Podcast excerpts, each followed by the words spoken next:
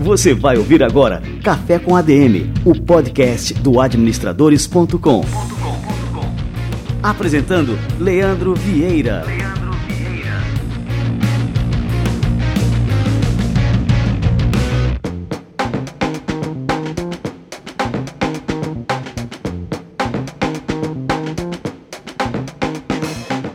Fala galera, está no ar mais um Café com a DM, a sua dose de cafeína nos negócios. Estamos começando o nosso episódio de número 133. No Café com a DM de hoje nós vamos receber o Rafael Mendes, que é professor de prospecção na Universidade Previsível, e nós vamos ensinar você, ouvinte do Café com a DM, a como construir uma máquina de vendas. Fique ligado. E antes de dar sequência no nosso podcast de hoje, eu quero comentar aqui sobre o feedback que eu recebi a respeito do meu depoimento sobre a minha experiência de voar Gol que eu fiz no episódio número 131. Eu tinha comentado da minha experiência super positiva durante esse voo, porque eu pude utilizar a internet durante a viagem toda, pude trabalhar, enfim, aproveitei muito tempo num assento super confortável, que é o assento Gol mais conforto, que tem mais espaço entre as poltronas e reclina mais. Enfim, fiquei muito impactado positivamente com essa experiência e a gente recebeu aqui o feedback do Jefferson Almeida, que é ouvinte do Café com a DM e também é fã da Gol. Ele diz o seguinte: ó, vocês esqueceram de falar de um ponto importantíssimo. Só a Gol tem TV ao vivo para todos os destinos. E realmente esse é um diferencial incrível, mais um diferencial da companhia. Afinal, se você estiver viajando, está passando o Jornal Nacional, você pode assistir ali ao vivo na hora, ou então um jogo, enfim, o que você gosta de assistir na televisão, eles têm ali seis canais de TV ao vivo à sua disposição. Como eu falei aqui, a Gol trouxe inteligência para a aviação e isso traz evolução para a vida das pessoas. Afinal, a gente pode aproveitar melhor o tempo que a gente está voando para fazer o que a gente gosta de fazer, evoluir, aprender mais, ter um entretenimento de qualidade. Enfim, recomendo demais a experiência de voar Gol. E vamos receber agora a turma do Conselho Federal de Administração e nosso quadro Somos ADM.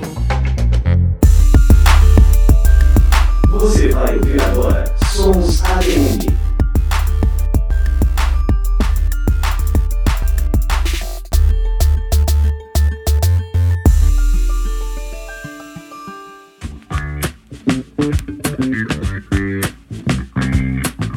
Brasil tem cerca de 9 milhões de micro e pequenas empresas que são responsáveis por 52% dos empregos formais.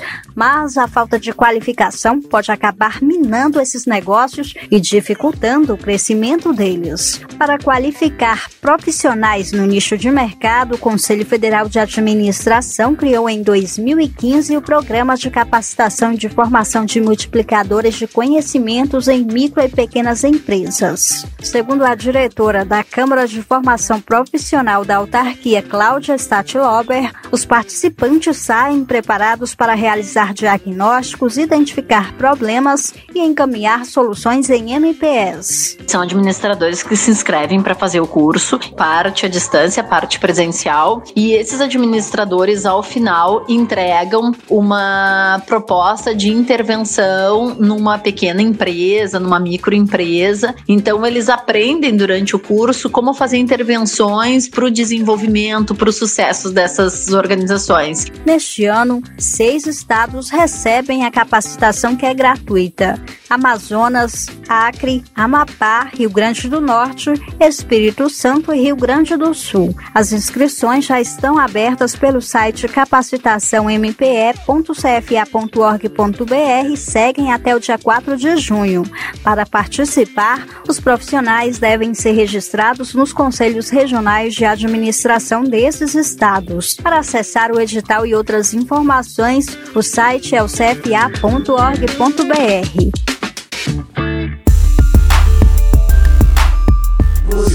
Somos.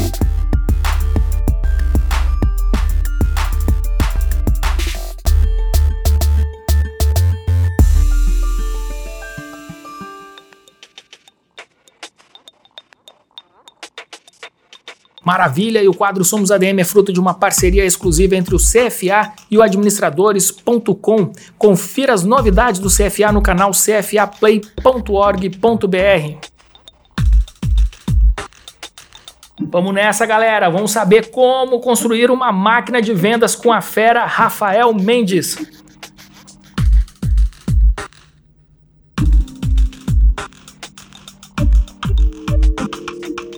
Rafael Mendes é professor de prospecção na Universidade Previsível, é professor de vendas na Escola Conquer, além de ser cofundador e CEO da RP Trader, uma startup de prospecção e vendas que utiliza metodologias nascidas no Vale do Silício. Rafael Mendes, seja muito bem-vindo ao nosso Café com a DM. Legal, pessoal. Muito obrigado, Leandro, pelo convite. É uma grande honra poder falar com você nesse momento aqui daquilo que eu mais amo fazer na minha vida, que é falar sobre vendas e executar vendas. Isso é a grande paixão da minha vida. Que bacana. Então fala um pouquinho dessa tua história aí, Rafa. Você deixou um cargo de gerente de projetos, migrou para a área comercial, fez estágio não remunerado. Acho super importante a gente falar sobre essa experiência, porque muita gente quer sempre ganhar pelo seu trabalho. Você fez estágio não remunerado em vendas e parece ser uma grande história, né? O que, que houve nesse intervalo entre sair de uma atividade e se tornar empreendedor, gerente comercial e disseminador da metodologia Receita Previsível, que a gente vai falar bastante aqui hoje? Vamos lá, então. Eu costumo dizer em sala de aula que o que me levou para a venda foram três fatores fundamentais. O primeiro fator foi a minha mãe, ela era gerente de vendas de uma loja e eu me lembro de passar algumas vésperas de Natal é, esperando a minha mãe fechar a loja para poder pegar o meu brinquedo, né, ou o meu presente. Então, a minha relação com vendas é, foi desde, desde criança e eu lembro que eu tinha podia ter acesso a alguns brinquedos que os meus primos não podiam ter pelo fato da minha mãe trabalhar com vendas. Eu não sei se você se recorda, e aqui eu vou acabar falando um pouquinho da minha idade, né? Mas não sei se você se recorda dos Thundercats. Eu tive um brinquedo que foi a espada do Lion do Thundercats. Então aquilo para mim ficou muito na minha mente, né? Ficou latente. Deixa eu só revelar a minha idade também. Eu vou perguntar se essa coleção dos Thundercats era da Gulliver. É, exatamente. Então, anos 80 geral aí. É, anos 80 geral. Então, fica, foi de berço, né? A minha mãe uma gerente comercial, isso ficou na minha mente. Então, vendas é algo que pode materializar sonhos, tá? O segundo fator que me levou para vendas, eu estudei durante 18 anos da minha vida uma arte maravilhosa que é a arte dramática, o teatro, e nós, é, atores, né? Eu, eu não tenho, não vivo do teatro, não sou um ator profissional hoje, faz aí quatro anos que eu não, não, não estou mais em cena, mas nós, atores, temos a sensibilidade de nos colocar no ecossistema de um personagem. Não sei se você assistiu é, o filme do Fred Mercury, né, o Bohemian Rhapsody. Eu li num comentário, numa crítica de cinema, que ele ficou seis meses antes de gravar o filme usando aquela prótese dentária para poder é, estar preparado no ecossistema do personagem. Então, para mim, um vendedor é fundamental ter um negócio chamado percepção, né? Saber se colocar no ecossistema do cliente e enxergar quais, o, o, que aquele cliente está querendo comunicar. Então, o, o teatro me, me ajudou muito nisso. E o terceiro fator que me levou para a área de vendas foi pessoas. Eu amo pessoas e, um vendedor ele, ele, vende de pessoa para pessoa. Então a minha paixão por vendas é por causa desses três fatores: minha mãe, o teatro e pessoas. E quando você diz é, da minha carreira, né? Eu, eu, eu tenho uma pós-graduação em gerenciamento de projetos, trabalhei durante muito tempo. Eu sou de Curitiba, né? Eu moro aqui em Curitiba na área de gerenciamento de projetos. É, chegou um momento da minha vida que eu não era feliz fazendo isso. Na verdade, ele veio muito de encontro com um momento muito particular da minha vida. Minha esposa, minha esposa estava grávida e ela sofreu um aborto na época e, e normalmente a morte faz com que a gente reflita várias, várias coisas nas nossas vidas, né? Então foi bem numa época em que eu, que eu comecei a fazer alguns questionamentos e vi que realmente não era feliz fazendo aquilo que eu fazia e disse para minha esposa, eu vou largar meu emprego, vou buscar me realizar e vou trabalhar com vendas. E eu lembro que ela me disse assim, falou, amor, mas você nunca trabalhou com isso, né? Sua mãe é, trabalhou com isso, mas você nunca trabalhou com isso. Eu falei, não, eu vou buscar um estágio, eu vou buscar um estágio não remunerado e vou aprender a fazer isso. E aí eu tinha um amigo, um amigo aqui em Curitiba que trabalha com, com entregas de ovos e leite para panificadoras. Então ele acorda três horas da manhã, vai para os sítios na região aqui metropolitana de Curitiba, compra os ovos e os leites e sai né, oferecendo para as panificadoras revender o produto dele. E eu lembro que eu liguei para ele, perguntei e falei: Olha, eu posso fazer um estágio com você? Ele falou: Claro, Rafa, eu, eu, mas me assusta, né? Você tá vindo do ambiente corporativo e vai trabalhar comigo, como assim? Não posso te pagar? Eu falei: Nem quero que você me pague, eu quero só passar um tempo com você aí. E acordava junto com ele, carregando caixa, um frio, é, visitando panificadoras, levando os ovos e os leites. E bem na época ele queria fazer uma transição de negócio, ele queria começar a trabalhar com, com pão de queijo congelado.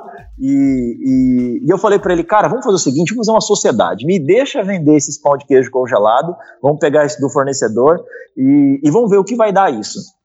E eu, para economizar a grana do combustível do meu carro, eu lembro de mapear uma região de panificadoras e eu carregava ali os pão de queijo congelado dentro de uma, as amostras, né, dentro de uma caixa de isopor e ia oferecendo nas panificadoras. E ali eu falei, opa, agora o meu caráter está formado, uh, cara, eu tô preparado para começar a fazer isso. E bem na época, eu falei, agora eu vou voltar para o mercado, né, para o mercado empresarial e mandei um currículo para uma grande empresa aqui de Curitiba e foi ali que começou a minha carreira de vendas num contexto mais profissional. Que bacana, cara. Que bacana, cara. Show de bola. É a história de mais um brasileiro. É, mas já começamos aqui dando uma lição para todos os ouvintes do Café com ADM, né? Quando a gente quer aprender alguma coisa, a gente tem que esquecer essa coisa, ah, eu tenho que ganhar pelo meu trabalho. Que o, o principal ganho sempre é o aprendizado, né, Rafa? Esse é um ganho que não tem preço, não tem como você precificar as lições que você tirou de toda essa experiência, né, cara? Ah, não tem. Eu, na verdade, eu, se eu pudesse voltar no tempo, eu voltaria e repetiria as, as mesmas escolhas que eu fiz, né? É fundamental, eu, na minha análise, para um empreendedor, ele não ter vaidade, né? A vaidade faz com que você fique cego, né? Então, eu costumo dizer que eu sou como um copo vazio, porque o dia que o copo estiver cheio, eu não consigo aprender não mais nada, mais. né? Então, é, então sim, sim, eu acredito que você quer aprender algo novo, se coloque à disposição e, se necessário, trabalhar de graça, trabalhe de graça para começar a aprender uma nova profissão. Isso deu certo comigo. Com certeza. Karen, me diz como é que você chegou na questão do receita previsível. Eu queria que você explicasse também para a turma aqui o que, que vem a ser é, esse conceito de receita previsível, do clássico do Aaron Ross, né? E aí conta para a turma aqui, eu sou fã dele aqui também, depois a gente fala um pouquinho mais sobre o próprio Aaron Ross, mas conta como é que ele chegou aí na tua vida e como é que, que te marcou é, para você dar, dar essa, essa guinada nada aí com relação a esse assunto? Como eu disse, né, é, eu entrei numa grande empresa aqui em Curitiba na época, e nessa empresa eu, eu entrei como vendedor e eu tive um resultado bem considerável nos primeiros seis meses assim de vendas. Né? Essa empresa era uma empresa de tecnologia, uma empresa bem consolidada aqui no sul do Brasil. E por ter uma cabeça processual, por, por essa formação de gerente de projetos e também o teatro também é muito processual, as pessoas não têm noção do trabalho que um ator tem até o resultado no palco. É, eu tive bons números e os diretores da empresa me proporam, na época, assumir a gerência comercial. E eu, eu era um gerente de projetos, né? Gerenciar pessoas eu já estava acostumado, né? Dirigir pessoas no espetáculo de teatro eu já estava acostumado. Eu falei, olha, eu preciso buscar novas fontes e fontes que possam me ajudar a criar um processo escalável. E bem na época, Receita Previsível estava começando a ser falado no Brasil, caras como Gustavo Caetano da Sambatec estava falando bastante, o pessoal é, da Rock Content falando bastante, o pessoal da RD Station falando da bibliografia. Eu tive acesso à bibliografia e comecei a estruturar tudo aquilo que eu estava lendo nos livros na, na minha área de vendas, né, como gerente comercial. E aí o que aconteceu? É, ali, é, há uns três anos atrás, a Universidade Previsível, que é a universidade do Aaron Ross, ela começou a trabalhar com um processo de formação no Brasil de pessoas é, que, que, tinham interesse em, em, ter uma certificação da metodologia do, do, do Aaron Ross. Ela já é bem consolidada nos Estados Unidos e ela estava iniciando o seu processo no Brasil. E eu tive a chance de ser um dos alunos da Universidade Previsível. Por ser um nerd, um CDF, é, eu costumo dizer que eu não precisei fazer prova, né, as provas, porque eu já muita coisa daquilo que eu tinha que, que era falado em sala de aula eu já tinha testado no negócio, o negócio estava escalando, né, o negócio a qual eu era gestor na época. E eu me tornei um case da Universidade Previsível no Brasil, um aluno de destaque. Os americanos têm isso, né? Os alunos que são destaques eles participam de eventos, eles estão no site, são usados como materiais publicitários, né? Outra lição que você está dando aqui, sempre vale a pena ser um bom aluno, né, cara? Sempre, sempre. Sempre vale a pena ser aquele cara que senta na primeira fila. Então, o que aconteceu? Ali na Universidade Previsível, a minha cabeça expandiu, né? Eu, eu, eu comecei a performar ainda mais, baseado naquilo que eu havia lido, né? Eu comecei a ter, a ter pessoas práticas, né? Autoridades que falavam sobre o assunto. E aí o resultado foi, foi considerável na empresa, até o momento em que eu entendi que eu estava maduro, né, com toda a história de vida, para começar a empreender. E aí me conta como é que foi essa sua experiência, né? Como é que você entrou, migrou então do mundo corporativo, passou por todas essas experiências e aí decidiu empreender. Como é que foi é, esse passo seguinte? O que aconteceu, tá? É, eu tenho o meu sócio, né, que é um grande amigo, um irmão para mim. Ele é um garoto genial, assim, um garoto de 24 anos e que também é um empreendedor. Ele trabalha na, na área do mercado financeiro e, e, ele costuma dizer que os nossos almoços eram lições de vida e lições empreendedoras para ele, mesmo não tendo um negócio próprio. E muito daquilo que eu havia implementado nessa empresa, ele implementava no negócio dele. E o negócio dele teve um crescimento exponencial, assim. Por quê? Porque ele estruturou literalmente uma máquina de vendas dentro dessa, dessa empresa de produtos financeiros. E aí, no início de 2018, o Aaron Ross ele veio para o Brasil, ele, ele esteve ali na ACAT, que é aquela associação de startups em Santa Catarina, ele deu uma palestra e a, a, citou o meu case, né, me citou como, como um aluno, e eu voltei de Santa Catarina decidido a empreender. Eu costumo dizer que, de, que a minha vida tem um antes e depois de Aaron Ross, né? Na época surgiu várias propostas de empregos, né, em, em algumas empresas, mas meu coração pulsava por algo algo mais desafiador. Esse meu amigo, que é meu sócio, ele, ele, eu voltei de Santa Catarina, ele falou: Olha, Rafa, eu sempre sonhei em abrir um negócio com você, mas abrir um negócio do zero. Eu não queria né, misturar aquilo que já, já está acontecendo. Eu queria abrir um negócio do zero com você, só que eu não sei o que fazer. E aí eu falei para ele, cara, eu sei o que a gente vai fazer. Eu vou pegar todas essas bibliografias que a gente leu ou que eu já tive acesso, essa mentoria que eu tive acesso também, e nós vamos fazer exatamente o que eu faço no negócio onde eu sou gestor. Ele falou assim: como assim? Nós vamos terceirizar a área de vendas das empresas utilizando essas metodologias do Vale do Silício, por quê?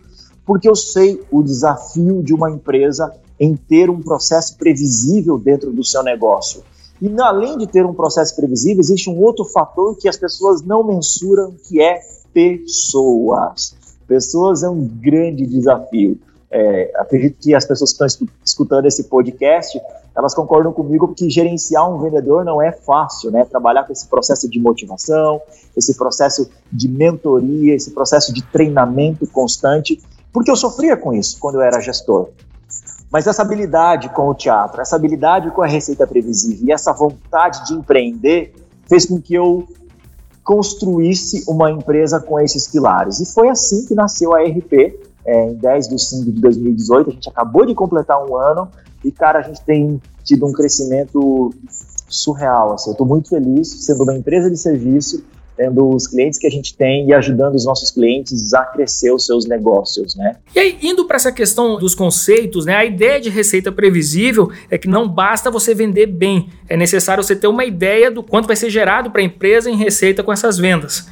Então me diz o seguinte, assim, por que, que, a estabilidade, essa questão da estabilidade é um fator crítico nas vendas, em especial quando a gente se trata, é, quando a gente trata de vendas B2B? Muito boa a sua pergunta. Na verdade, a, a receita previsível tem dois pilares que são fundamentais, tá? O primeiro pilar é aquilo que a gente chama de especialização de time. Assim como um time de futebol, é fundamental que os papéis dentro de um departamento de vendas eles estejam bem estruturados. Por quê? Vamos lá, vendedor gosta de vender, vendedor não gosta de prospectar. É, é porque porque é algo doloroso, né? É algo que, que exige bastante esforço. E vendedor é vendedor, é fechador, é aquele que tem o talento de fechar. É, então, é fundamental você trabalhar é, no conceito de especialização de time. Você ter, sim, um profissional que faça a prospecção, você ter, sim, um profissional que faça a venda baseada naquele, naquela oportunidade prospectada por, por, um, por um prospectador ou um SDR, como a gente é, costuma chamar. É fundamental você ter uma terceira pessoa, que é uma pessoa que faz uma função de CS, né, de Customer Success, né, que faz esse trabalho de retenção e de novas vendas naquela carteira de clientes. Então, um dos pilares, sim, é a especialização de time. Mas o pilar principal, quando você fala em previsibilidade, é uma geração constante de novas oportunidades. É isso que vai gerar uma previsibilidade. Eu costumo de fazer uma seguinte analogia. É, há 10 anos atrás existia um movimento muito grande de empresas que iam para o inbound, né, para o inbound marketing, utilizando é, estratégias de marketing digital para vender os seus produtos. E hoje, 10 anos depois, existe um movimento de empresas que estão deixando de ir para o inbound, entende que o digital é, funciona para branding, né, para fortalecimento de marca, mas entende que o seu produto é muito complexo para eu vender de maneira digital. Então, eu preciso ter uma nova estratégia para fazer isso acontecer. Então, quando eu digo essa nova estratégia, é aquilo que a gente chama de Code Call 2.0, né, que é, que é a grande é, é, a grande cereja do bolo da, da, metodologia da receita previsível. Então eu saio, né, faço uma prospecção utilizando uma cadência de e-mail, utilizando é, ligações de mapeamento para entender aquela persona, mas eu faço isso de uma maneira inteligente, de uma maneira a qual eu possa gerar uma quantidade de leads para que eu possa ter uma análise mais é, consistente do meu funil de vendas para poder fechar o meu negócio.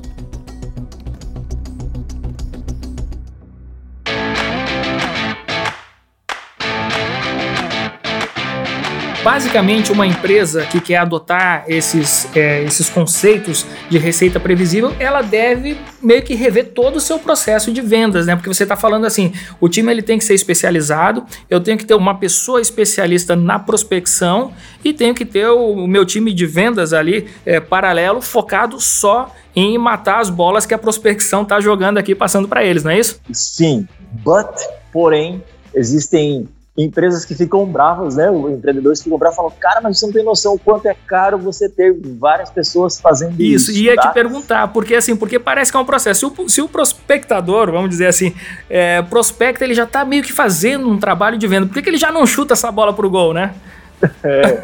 Então, assim, então, então, assim, se você não tem condições de ter um time 100% estruturado, né, ter uma pessoa para cada função, trabalhe com uma gestão de tempo otimizada dê ferramentas para o seu vendedor se especializar nesse processo de prospecção, mas trabalhe com uma agenda, com uma gestão de tempo bem otimizada para que sim, para que eu possa ter dias de prospecção e para que eu possa ter dias de fechamento também. Bom, você usou o termo aqui Cold Calling 2.0. O que, que vem a ser isso, cara? Legal. Uh, o Cold Call, que são aquelas ligações frias, são ligações características do telemarketing, é, que hoje está sendo substituído por chatbots, né, por robôs, é aquela ligação onde eu tenho o, o objetivo de tentar vender logo de cara, por, pelo telefone. E é uma ligação que as pessoas, vamos lá, elas se sentem desconfortáveis em atender. A pessoa nem sabe que. Você nem sabe o porquê essa pessoa está te ligando, quem é aquela pessoa, ela não pediu permissão para falar com você. É uma estratégia que está defasada, né? Tem uma dificuldade né, de, de, de se atualizar. O Cold Calling 2.0, ele parte da premissa que primeiro eu preciso estudar muito bem quem é o meu nicho, qual é o meu nicho, quem é a minha persona, baseado ao meu objetivo de venda, baseado ao meu remédio que pode sanar uma dor. E eu utilizo é, isso é muito forte nos Estados Unidos, no Brasil as taxas de conversão estão aumentando, mas eu utilizo uma cadência de e-mail antes de uma ligação. Esses e-mails, eles são e-mails com o objetivo de entender se aquela pessoa a qual eu desejo falar é realmente um decisor, é a pessoa a qual é, tem a necessidade daquilo que eu, que eu tenho para oferecer. Então, é um processo mais de, de gentileza, de pedir licença para falar com ele, para poder mostrar valor, para poder gerar valor. Então, eu utilizo naturalmente uma cadência de e-mail como um primeiro contato, mas sim, em alguns momentos é, existe a necessidade de usar uma ligação, mas o objetivo não é a venda. O objetivo é estabelecer uma conexão e despertar a curiosidade e o interesse daquele potencial prospect. E outra coisa que me chamou a atenção, que você falou que há alguns anos as empresas estavam voltadas para o inbound marketing, né, o marketing digital, investiam muito nisso aí e depois se deram conta que só o inbound não resolvia e aí se voltaram para o outbound, né? Você não acha mais interessante, ao invés de abandonar uma estratégia, ter as duas estratégias dentro da empresa, tanto o inbound como o outbound? Muito boa a sua pergunta e ela é polêmica. Ela é polêmica, né? Por quê? Porque existem defensores é, de que você tem que performar primeiro muito bem em uma estratégia para depois começar uma outra estratégia. E existem defensores que dizem que você pode fazer as duas desde que você tenha compliance, né? Você tenha um time de inteligência analisando os resultados de cada uma das estratégias. Eu sou um defensor das duas estratégias, ok? Eu acredito que as duas são fundamentais. Por quê? Porque eu sou vendedor. Para mim, como vendedor, a ter maior possibilidade de vendas, melhor é. Então é fundamental, eu como defensor de que é importante ter as duas estratégias, é fundamental você ter um time de compliance por trás, analisando as taxas de conversão, analisando o que tem te trazido mais retorno mas principalmente analisando a complexidade do produto que você está oferecendo. Tá? Então, normalmente, produtos de ticket maior, ou seja, que tem uma maior complexidade, o outbound funciona muito bem. Produtos com uma menor complexidade, o inbound funciona muito bem. E uma coisa que me deixa só um pouco preocupado, Rafa, eu, eu, assim, eu concordo em gênero, número e grau contigo, mas é quando assim a gente vai falando, bom, você precisa ter um, um SDR, você precisa ter o time de vendas, você precisa ter um time de compliance para analisar todos esses dados, e aí começa a me preocupar a questão assim, você vai encarecendo a sua máquina, né, a sua máquina de vendas, vamos chamar assim. Qual que é assim a fórmula para uma organização mais enxuta, né, que está começando, uma startup, é, de ter realmente assim esses papéis dentro da empresa, mas sem a necessidade de investir tanto? Eu vou te dizer o que eu faria se eu tivesse uma startup começando do zero e eu tivesse pouco recurso financeiro. Ok? A primeira coisa que eu faria é leria a Receita Previsível. Boa! Custa barato, né? Um bom livro. Então, eu entenderia como funciona um processo de vendas escalável, né? uma estruturação de uma máquina de vendas. Colocaria uma estrutura de um processo. A primeira coisa que eu faria. A segunda coisa que eu faria, tá? Eu não contrataria ninguém. Eu faria eu mesmo como empresário, ok? Por quê? Porque eu quero testar isso. Eu quero testar se isso realmente funciona. Por quê? Porque vendas, vendas é, não é só feeling, né? Existe, a gente tem mudado esse conceito. Vendas também é ciência, né? É teste, é teste AB eu faria um teste AB baseado né, em cada item que o livro diz que você, que você pode estruturar na tua máquina de vendas, eu testaria primeiro. Terceiro, testando, validando o processo, eu começaria a pensar em ferramentas que podem me ajudar a escalar o meu processo.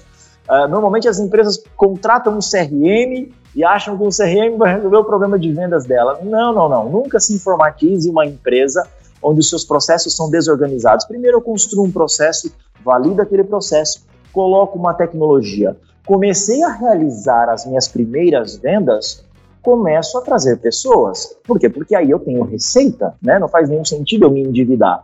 E aí eu coloco uma pessoa, testo aquela pessoa dentro de um processo e vejo aquilo que o Aaron Ross fala, o tempo de rampagem, o tempo de, de, de de crescimento, de resultado que aquela pessoa vai começar a trazer para você de maneira efetiva. Então, por exemplo, eu como empresário, a primeira coisa que eu contrataria depois do processo, depois da ferramenta, eu contrataria uma, uma pessoa para poder fazer prospecção para mim e treinaria aquela pessoa a executar aquele processo que eu já tive sucesso. Começando a treinar, essa pessoa trazendo reuniões para mim, eu teria uma função de vendedor começaria a realizar novas vendas, o meu processo escalou, o que eu faço?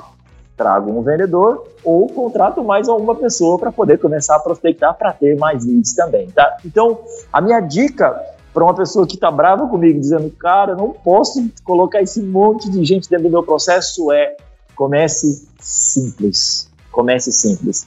Leia o livro, estruture o seu processo, faça você mesmo, assim como eu fiz, pegando o pão de queijo e indo vender para entender como é que funciona e depois vá trazendo pessoas para rodar dentro do teu processo. Cara, eu tô com uma pesquisa aqui da HubSpot e eles falam o seguinte, que o processo de compras, tanto de clientes B2B como de B2C, estão cada vez mais independentes de representantes de venda. Então a, a, gente pode testemunhar isso, né? Muitas vezes os clientes sabem muito mais sobre o produto do que um vendedor de uma loja, por exemplo. É, essa tendência, né? A tendência é a automação cada vez maior desse processo de vendas nas empresas. O que, que você acha? Assim, a gente vai ter cada vez mais uma independência maior com relação ao time de vendas? Eu acredito que sim, para produtos simples não sou um futurista, ok? Mas eu acredito que sim. Quanto menos complexo um produto, mais é, propenso ao consumidor ter, ter, ter a decisão 100% de quem ele quer comprar. Por quê? Porque a gente vive numa, na era da informação, né? Então as pessoas têm acesso à informação e elas podem é, adquirir baseado em provas sociais, né? Onde sites, né? Pessoas com depoimentos dizendo que aquele produto é muito bom. Eu acredito que esse movimento talvez não seja é, tão, tão grandioso para produtos tão complexos, tá? Então eu acredito que o vendedor ele não morre, mas ele precisa se capacitar mais, ele precisa estudar mais, ele precisa ter um, ter um nível de intelectualidade diferente do que era no passado. É, você falou assim, só para a gente pontuar, para exemplificar, então assim, um produto como um software, né? Isso para uma empresa mudar de um software de gestão é, para outro, isso tem um custo de mudança muito alto e não é uma decisão que a gente toma simplesmente olhando o site, vendo alguns comentários. Não, a gente precisa realmente conversar com alguém do outro lado é, para poder se convencer que aquela solução é mais apropriada para nossa empresa ou não. Em contrapartida, a gente tem, por exemplo, esses infoprodutos. A gente tem agora centenas centenas, milhares de infoprodutores que, que vão ali na, na internet, num Hotmart da vida, é, gravam um curso, um, um conteúdo, e para isso, para o consumidor, é muito fácil de chegar numa página, uma página bem feita, com técnicas de venda, com tudo mais, com uma cartinha de venda é, bem feitinha ali, e o cara não, não precisa do auxílio de seu ninguém para comprar aquele produto, né? Ele simplesmente é, vê aquela oferta, uma oferta simples, como você falou, de um produto simples, né? E acaba comprando. Então, assim, a gente tem esses dois cenários, né? Ao mesmo tempo em que existem esses produtos mais complexos, a gente precisa da figura de um vendedor. E, por outro lado, a tecnologia também, os meios digitais, é, proporcionam aí para os empreendedores criarem produtos mais simples que acabam né, não precisando tanto assim de uma força de vendas. Né? Você explicou melhor do que eu. Agora você me deu uma consultoria. Olha só. exatamente isso. Uhum. Exatamente isso. Cara, agora vamos falar aqui do Aaron Ross, essa figura, cara. A gente que leu o livro dele, eu não conheço ele pessoalmente, embora a gente já tenha feito uma entrevista com ele no YouTube, no nosso canal ali, youtube.com.br administrador. Se você procurar lá, vai achar uma entrevista com Aaron Ross. É, ele é um cara, assim, fora de série, né? Ele tem nove filhos, né? Vamos começar por essa curiosidade aqui. E ele fala no, no livro dele, num dos livros, eu já li é, quase todos aqui, que é, a pessoa ter filhos ajuda, né, cara? Lembra desse eu... conselho, né? Agora você, ele tem que dar um jeito, né? É, de dar conta palestra, disso tudo. Na uhum. palestra dele ano passado, ele disse que ele precisava ter na, na Salesforce um processo previsível, porque é caro, né? É caro. e, e, e, ele precisava ter tempo para ajudar a esposa dele a cuidar das crianças, né? Então Sim. precisava ter um processo, uma esteira de produção inteligente lá dentro da Salesforce, porque cuidar de nove filhos não deve ser muito fácil. É verdade. Então, mas assim, porque muita gente tem medo de ter filho, ah, não, porque o filho vai atrapalhar na verdade, o filho ajuda. Eu sempre recomendo isso também. Filho ajuda. É, né? estimula, né? Exatamente. Aí eu queria te perguntar como é que foi essa experiência de passar por uma mentoria com o Aaron Ross, tá? E então, já falei aqui, ele é autor do Receita Previsível e já deixo aqui a indicação de leitura aí, é, sem dúvida você já deixou essa indicação também, mas para todos os ouvintes do Café com a DM. Então, na verdade, é, eu te digo que foi, foi muito especial. Foi muito especial por quê? Porque a gente tem um estereótipo de que o vendedor é aquela figura que tem aquela energia absurda, né? Quase que um motivador, um, um, um, um animador de palco, né? E o Aaron, ele tem um equilíbrio é, que me constrangeu, assim, sabe? A, porque a, a, formação dele é engenharia, né? Então ele é um cara de processo que foi também para a área de vendas, assim. Então é, essa experiência de mentoria, não só com ele, mas com todo o time na época da própria Universidade Previsível, foi muito interessante para quebrar alguns preconceitos que eu tinha, tá? De achar que o vendedor é aquele cara da bolsa de valores que fica gritando o tempo inteiro, é, que trabalhar na área de vendas é ter um, um, gestor de vendas que vai te botar pressão absurda para você vender. E não, é, esse tempo de mentoria, esse tempo de aprendizagem foi entender que um processo bem estruturado faz com que as pessoas atuem quase que quase como uma, uma orquestra sinfônica, onde todos estão em uníssono e todo mundo entendendo a sua função para entregar a, a, melhor entrega possível, né? A melhor, melhor melodia possível, a melhor, a melhor ópera, né? O, o melhor som possível. Então, para mim foi muito especial de olhar que um, um cara é, genial, que desenvolveu um processo genial, estimulado por vários fatores pessoais fez com que tanta gente hoje é, possa fazer com que os seus negócios cresçam. Assim. Então eu tenho bastante orgulho hoje de ser professor lá na Universidade Previsível, ser professor na Conquer, que você citou aí também, mas eu tenho muito orgulho de, de ser um dos defensores da metodologia aqui no Brasil e do nome do próprio Aaron.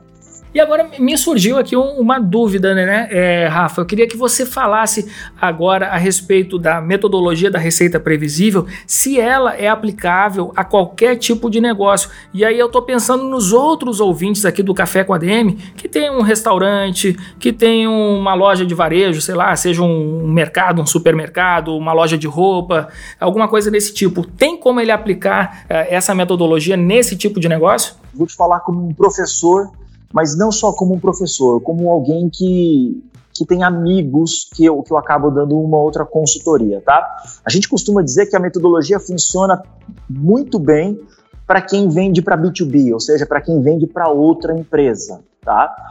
Mas eu, e aí eu fiz um Frankenstein, tá? Eu já tive a chance de, de dar uma consultoria para um amigo que vende para B2C, que trabalha, ele tem um, uma pequena empresa de temperos dentro de casa, e ele tá tudo legalizado, graças a Deus, né? Anvisa, tudo certinho lá, o, o, processo dele e tal. Mas o que acontece? É, ele utilizou alguns dos processos da receita previsível para venda no B2C. Principalmente o conceito de cold call, né, 2.0, esse pedido de permissão para falar com alguém através de e-mail, tá? Então ele contratou um mailing, um mailing pessoal, começou a criar e-mails personalizados para esse mailing e começou a trabalhar esse B2C utilizando o serviço de e-mail também, tá? Então, assim, se eu posso, e aí não só como professor, mas como alguém que já ajudou empresas que vendem para o B2C, eu acredito sim que a metodologia pode ser adaptável sim para o B2C também. Show de bola! Então, deixamos aqui novamente, aqui frisando aqui a recomendação de leitura para o ouvinte do Café com a DM, Receita Previsível do Aaron Ross. Tem mais alguma dica de leitura aí para a turma aí, Rafa? Claro que tem, tem alguns livros, tá? Olha aí, Vamos manda lá. aí. Vamos lá. Eu gosto de beber na fonte dos entrevistados aí, cara. Manda aí. O segundo livro que eu super indico é o próprio Hipercrescimento do Aaron, né? Que é um livro que fala bastante como você crescer ainda mais o seu negócio. Então ele tem uma visão muito mais é, de estratégia de avanço de negócio. Então uma, uma bibliografia bem interessante para ler. Tem um livro que eu amo. Eu não sei se você já ouviu falar do famoso Joy Girard que é o maior vendedor de todos os tempos pelo, pelo Guinness Book, né? Foi eleito em 1997 aí com uma venda de 13 mil carros. Então ele tem um livro Como Vender Qualquer Coisa para Qualquer Um, é, que tem uma técnica de venda surreal, que é a lei dos 250 de Girard. Então esse livro é muito legal também, tá? É, tem um outro livro é, de um americano. Esse livro não é tão famoso no Brasil. Ele é, ele é, muito famoso no ecossistema do pessoal que fala sobre vendas, tá? Que é um livro chamado Máquina Definitiva de Vendas, tá? Olha, eu já eu vi esse aí. É chat, chat, como é o nome do cara? Chat, Holmes. Holmes. Isso. Chat Holmes. Isso, é, muito ele, bom. É, o Chat Holmes ele não é tão famoso no Brasil, ele é bastante influente nos Estados Unidos, é, porque em 2013 ele faleceu, né? Então bem no auge ali do é, da carreira dele como como escritor, mas ele, esse livro, ele te ensina a como contratar vendedores superestrelas. E eu utilizo várias das técnicas desse livro para a contratação dos meus colaboradores aqui, do meu time, que trabalham nas contas dos meus clientes. Então, são quatro livros que eu posso indicar para vocês logo de cara: Receita Previsível, Hipercrescimento, Como Vender Qualquer Coisa para Qualquer Um, do Joy Girard, e Máquina Definitiva de Vendas, do Joy Girard. Cara, show de bola. Depois desse podcast aqui vai estourar de vendas aqui, a turma da Amazon aqui vai entrar em contato com a gente. O que está acontecendo aí que tá saindo o livro do Aaron Ross sem parar? com máquina definitiva de vendas. Amazon, que, paga é, nós. Olha, Amazon, paga é, nós, que a gente está divulgando vocês aí. Manda, manda um, um jabá aqui pra gente, aqui do, do Café com a DM. Que bacana, cara. Rafael, cara, muito obrigado aqui. Nosso bate-papo foi show de bola. Tá todo mundo aqui pilhado para construir sua própria máquina de venda, sem dúvida. Uau, eu estou muito feliz. Muito obrigado pelo convite. Espero que é, aquilo que eu disse possa contribuir e estimular quem está escutando. Não desista, vamos para cima.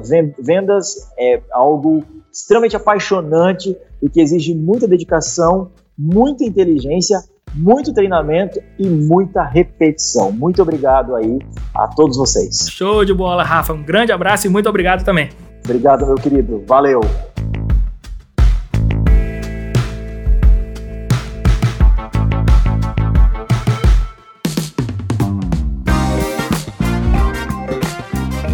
Sensacional, cara! Que entrevista maneira! Muito, muito, muito boa. Dessas entrevistas que a gente tem que ouvir e reouvir outras vezes. O assunto que a gente tratou aqui hoje é extremamente importante para toda e qualquer empresa.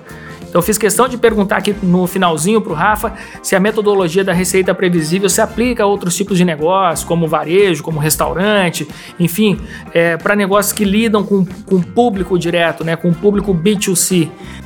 E o Rafa, como é um cara muito inteligente, não fiquei surpreso com a resposta dele. Respondeu de forma positiva que sim, que dá para a gente adaptar essa metodologia para esses outros tipos de negócio. Então você, é, independente do ramo onde você atua, independente da organização onde você trabalha, atua, você pode realmente tirar muito proveito disso aqui. Então, mãos à obra, se aprofundem no tema Receita Previsível do Aaron Ross. Maravilha, galera! Show de bola! Terminamos mais um Café com a DM com muita cafeína hoje, como sempre, e prometendo para vocês mais cafeína ainda na semana que vem. Combinados então? Então até a próxima semana e mais um episódio do Café com a DM, a sua dose de cafeína nos negócios. Até lá!